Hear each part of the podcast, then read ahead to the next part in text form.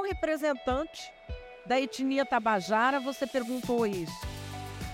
Aí falou, e precisa perguntar? Eu falei, não, acho meio racista você falar em nome de todo um povo, sem se dar o trabalho de perguntar o que ele pensa, porque de repente ele pensa diferente. Eu acredito na dignidade dessas pessoas, embora você não.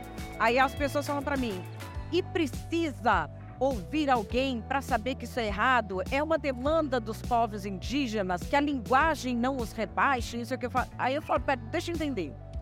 É uma demanda do povo, dos povos tabajaras, que estão ali com uma demanda real por terras na Paraíba, que você, que mora na Vila Madalena, em São Paulo, me xingue no Instagram para ele poder ser feliz. Eu não tô vendo. eu, é, eu não, é, eu não tô vendo, assim. Tipo, um, um, líder tabajara vai pedir pro rapaz do Leblon me chamar de velha vagabunda para defender. Eu não entendi qual é a demanda. Mas ele, é essa que eles acham que é a demanda. Porque isso é o que eles fazem. Eles falam que eu tô militando. Não, meu amor, você não tá militando. Você está usando uma plataforma privada de uma Big Tech para colocar para fora a podridão da sua alma. Isso não chama militância. Sim. E eu acho que a gente precisa localizar essas coisas. Às vezes a direita rebate eles falando, não, essa militância, ou isso, isso, aquilo. Eles não são militantes, eles não são ativistas. Eles são ou inúteis ou influencers. Simples assim. E é nisso que eles têm que ser colocados. Ou na completa inutilidade, que isso é uma grande parte, ou no business. A pessoa vem falar, isso é ativismo. Isso não é ativismo, lindo isso é business, isso é publicidade, vamos colocar no lugar dele que é o de business e tratar como business. Este é o Tapa Talks 2023, uma realização do Tapa da Mãe Invisível em parceria com o Fórum da Liberdade, o maior evento de debate de ideias da América Latina, que acontece todo ano em Porto Alegre. Seja muito bem-vindo, Paulo Fux. Olá, Júlio Santos. Neste episódio 11 da série Tapa Talks 2023, trouxemos Madeleine Laxo para tratarmos sobre seu livro Cancelando o Cancelamento. Este episódio é um oferecimento de Neugbauer. Em 1891, a família Neugbauer trouxe da Europa a receita do verdadeiro chocolate. Em homenagem a essa origem, foi criada a linha 1891, o chocolate Neugbauer em uma combinação perfeita de sabores marcantes.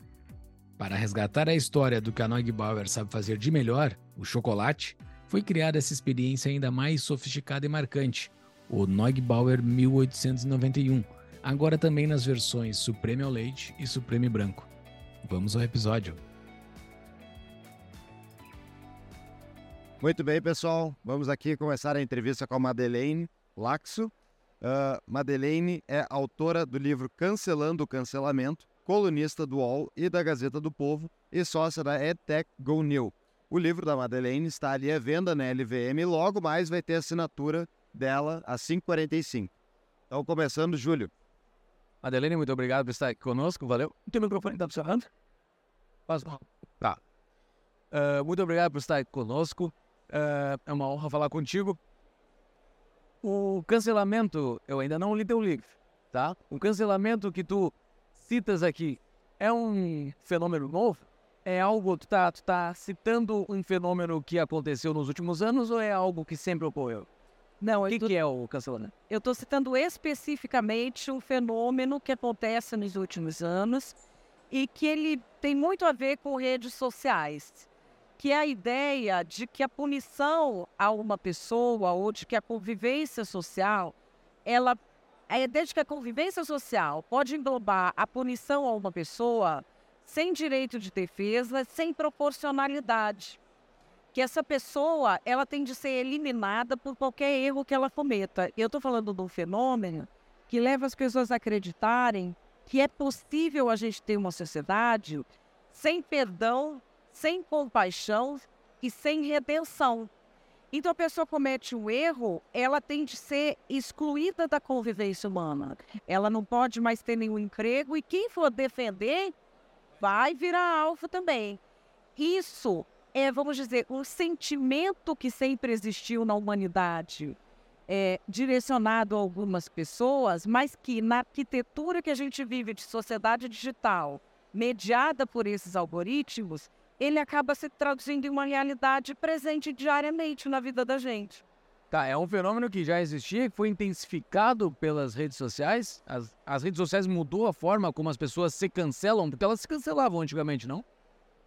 Não, se cancelavam, porque você saía de um grupo e você estava no outro. Não tinha como te perseguir em todos os grupos até tirar todos os seus empregos. Isso não tinha. Você cancela, você cancelava quem? Um Hitler, um Mussolini. Tinha que ser uma pessoa que houvesse um consenso geral de que ela era um grande perigo. Agora não, porque tem a arquitetura da rede. Então o cara não falou todos. Você consegue tirar todos os empregos do cara, consegue tirar os amigos, consegue tirar o casamento. Isso não havia. Esse tipo de consequência real, que é o que eu chamo de cancelamento, só é possível com a arquitetura das redes sociais. E muita gente confunde e fala assim: ah, fulano me bloqueou, isso é cancelamento. Ou eu falei uma coisa que eu não devia, ou eu fiz uma coisa que eu não devia, me mandaram embora, isso é cancelamento. Isso não é cancelamento. Cancelamento é você tentar impedir a pessoa de dizer algo e fazer bullying para que ela faça uma autocensura e para que ela não seja defendida por ninguém. Isso é o cancelamento. Mas a, a noção, a ideia de cancelar pessoas, ela parece, me parece muito relacionada à ideia de bode expiatório. Pega a pessoa, né? Essa pessoa representa tudo que é de ruim e, portanto, se a gente cancelar ela, a gente vai resolver a sociedade? Então, só que essa ideia é feita todo dia, né? Ela é feita todo dia. E a ideia, a ideia é de que resolveria a sociedade, por quê? Porque aqui nós estamos falando de um público específico, que é o público que faz o cancelamento, que é o Diego Evara de apartamento. Ele é uma pessoa que ele quer mudar o mundo um tweet por vez. Ele quer fazer a revolução sem nunca ter lavado um prato na vida. Então é essa a ideia que ele tem, porque como a experiência de vida dele é essa, da total inutilidade, desconexão com a realidade, qual é a ideia que ele tem? Ah, eu vou promover a inclusão tirando o emprego desta pessoa aqui. Aí você fala, mano, o que, é isso? Mas ele acha isso mesmo. Porque a gente está falando do cancelamento, mas nós estamos falando desse produto das redes sociais, que é um produto que ele aplaca a culpa burguesa. Então, assim, ele tem realmente, ele, o sentimento dele é de que ele é um revolucionário. E ele é uma pessoa, geralmente da elite urbana, que desfruta de todos os benefícios que essa condição traz, mas que faz esse discurso e às vezes sente até emoção de ser um revolucionário, porque os algoritmos dão isso, eles dão a dopamina, o cara tem realmente a emoção de que ele está fazendo alguma coisa. Ele pensa que está com um fuzil na mão ali, que ele está matando o burguês. Ele, ele consegue é, invadir a Serra Maestra de pantufa no quarto dele, enquanto a mãe está trazendo café. Ele grita para a mãe, traz o café aqui, enquanto... Aí ele entra no Twitter, sua velha vagabunda. Pronto, ele já sentiu invadir Serra Maestra, derrubei o governo capitalista. É disso que a gente está falando. E que é uma coisa que não pode ser levada a sério. Mas tem sido levada pelas empresas e, sobretudo, pela imprensa. É. Você pega um inútil desse, é capaz de se abrir um jornal e ele está sendo chamado de ativista. Ativista de quê? Você é é ativista de quê? Ele tem um Instagram que ele xinga os outros, isso é um ativista? E o custo é muito baixo, né? Para ele fazer qualquer ato. A- o ato de defesa é muito mais caro do que o ato de ataque. Não existe defesa contra o cancelamento. Eu costumo dizer que é o seguinte: quem já teve eh, no centro de um sabe. É como você pegar um travesseiro de penas e num topo de um prédio rasgar. Nunca mais você vai conseguir recolher todas aquelas penas. E eu já fui cancelada por todos os doidos que fingem que eles estão em polarização política, e não é nada, era só doido mesmo, perverso. Aí ele aprendeu a fazer o discursinho político, aí ele finge ou que ele é bolsominion ou que ele é Lula afetivo. Mas não é, é que ele tem recalque com umas pessoas e quer usar esse discurso. Então, assim, no meio Lula afetivo, eu sou extrema-direita ou lavista. No meio bolsominion, não tô falando quem vota em um, quem vota em outro. Tô falando dos malucos, tá, gente? No meio bolsominion, eu sou satanista e pedófila. E não tem como desfazer isso. Eu, eu tenho sentença judicial transitada em julgado contra quem ganhou dinheiro promovendo isso. Não adianta, porque para esses grupos a realidade não importa. Mas e qual é a fundamentação que tem isso, esse cancelamento, com o identitarismo? Porque parece estar muito relacionado. Então, eu falei do identitarismo, muita gente fala para mim, não, por que você não falou da extrema-direita? Porque a minha educação é de esquerda. Meu pai era do movimento sindical. Então, a teoria política que eu conheço em profundidade, que eu me sinto à vontade, é de esquerda. E aí, qual que é a vantagem? O identitarismo não é política. Ele é antipolítica. Ele rouba o discurso político para promover um produto que é o alívio da culpa burguesa. E para ter todos esses influencers que aí vão para as empresas, aí bota a faca no pescoço da empresa, porque se não me contratar esse influencer aqui, o outro te cancela. Cria-se todo esse mercado. E eu chamo de identitarismo por quê? Porque eles fingem que são pautas identitárias. Eles fingem que eles estão defendendo minorias. Vou dar um exemplo do meu livro. Meu livro se chama Como o Identitarismo da Militância Tapajara Ameaça a Democracia. Aí um desses um desses influencers veio falar assim, não, porque Tabajara é racista.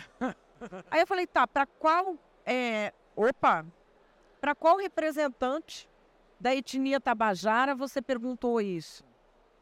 Aí ele falou, e precisa perguntar? Eu falei, não, eu acho meio racista você falar em nome de todo um povo, sem se dar o trabalho de perguntar o que ele pensa, porque de repente ele pensa diferente. Eu acredito na dignidade dessas pessoas embora você não. Aí as pessoas falam para mim, e precisa ouvir alguém para saber que isso é errado? É uma demanda dos povos indígenas que a linguagem não os rebaixe? Isso é que eu falo. Aí eu falo, pera, deixa eu entender.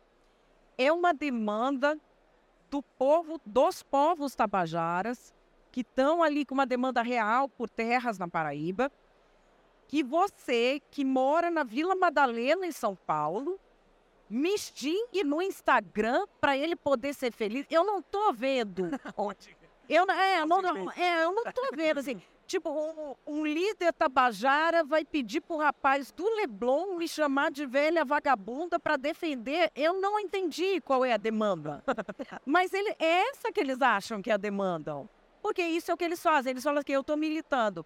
Não, meu amor, você não está militando. Você está usando uma plataforma privada de uma Big Tech para colocar para fora a podridão da sua alma. Isso não chama militância. Sim. E eu acho que a gente precisa localizar essas coisas. Às vezes a direita rebate eles falando, não, essa militância, ou isso, isso, aquilo. Eles não são militantes, eles não são ativistas. Eles são ou inúteis ou influências. Simples assim. E é nisso que eles têm que ser colocados. Ou na completa inutilidade, que isso é uma grande parte, ou no business. A pessoa vem falar, isso é ativismo. Isso não é ativismo, lindo isso é business, isso é publicidade, vamos colocar no lugar dele, que é o de business, e tratar como business. É essa diferenciação que tem que ser feita. E essa, o identitarismo e esse método de cancelamento que ele tem, ele ame... você cita que ameaça a democracia, mas ele ameaça somente a democracia? Esse é o grande alvo dele? Não, ele é... o grande alvo dele é dinheiro. Mas o que ele estraga de, de é, efeito colateral é a, é a democracia é a democracia, que eles trazem de efeito colateral. Por quê? As sociedades humanas são feitas com base na colaboração. O funcionamento da democracia depende do quê? De colaboração e também da sensação de que todos somos um único grupo, um único país. O que eles vão colocar é que é sempre a luta do bem contra o mal. E que nessa luta do bem contra o mal não existe perdão, não existe compaixão e não existe redenção. A partir do momento que você faz isso, você implode não só a democracia, você implode o pilar civilizatório. Porque se você não reconhece a dignidade do outro, e se você não reconhece o mal que você tem dentro de si, se você ignora a condição humana, como é que você vai ter democracia? E são grupos que ganham no grito, que querem ganhar no grito e também assim na busca da pureza, na sinalização de virtude. Isso não é compatível com o espaço democrático. Mas como é que eles estão ganhando dinheiro exatamente com isso? O cara que está cancelando, o que, que ele está se beneficiando financeiramente como? Porque esses caras são influencers. Eles começam a aparecer na mídia como se fossem ativistas, correto? Ganha uma reputação daí. Não, vai mais, calma. As empresas hoje estão sendo pressionadas a fazer programas de inclusão, não são?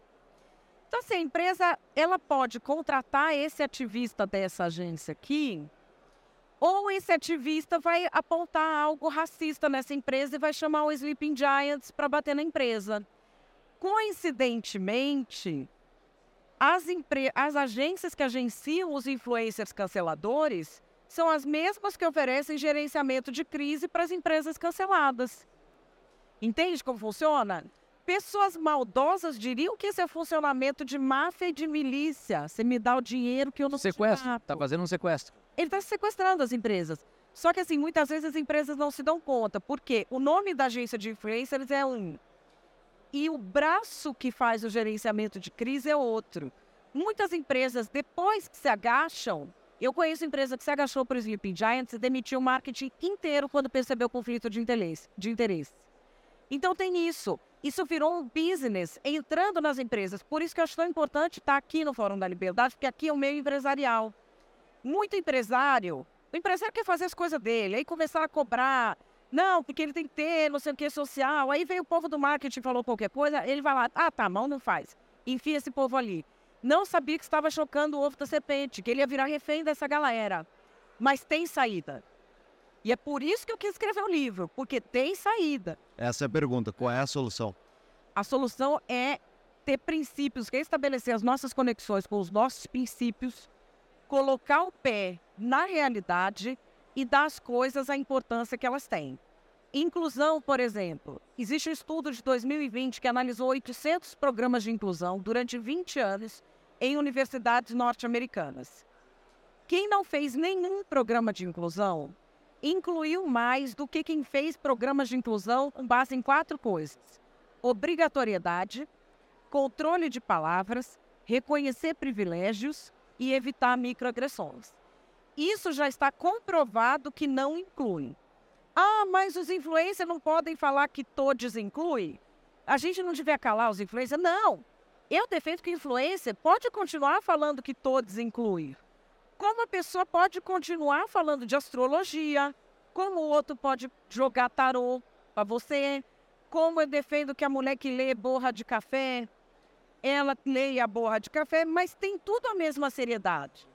Entendeu? Vamos colocar as coisas onde elas estão. É tudo tão científico quanto. Então, assim, você quer ouvir esse pessoal? Ok. Mas, assim, isso não é uma medida com base objetiva, é uma medida tão científica e tem tanta conexão da, com a realidade quanto a leitura da borra de café. É só isso, colocar cada coisa no seu lugar. Mas de tão absurdo que é isso tudo, ele não é automático, ele não é limitado em si mesmo, eles geram não não não iria automaticamente toda essa safadeza que não é séria simplesmente implodir? Não, porque a imprensa acredita nesse pessoal. A diferença entre os doidos da direita, de extrema direita, os biruleibe, né, de que finge que é política. É, vem os caras falar que é política, tudo doido, cara, devia estar internado. Aí fica falando, não é, não é política nada. A diferença entre os biruleibe da direita e os biruleibe da esquerda é que os da esquerda têm sido legitimados nas universidades e na imprensa. E aí acaba enfiando isso goela abaixo das empresas, da sociedade como um todo. Tem um monte de gente que não pode falar nada. A pessoa não. Aí muita gente fala, ah, tem que ter coragem. Ok, você tem que ter coragem, mas o que você tem mesmo é boleto. Não dá para você abrir a boca.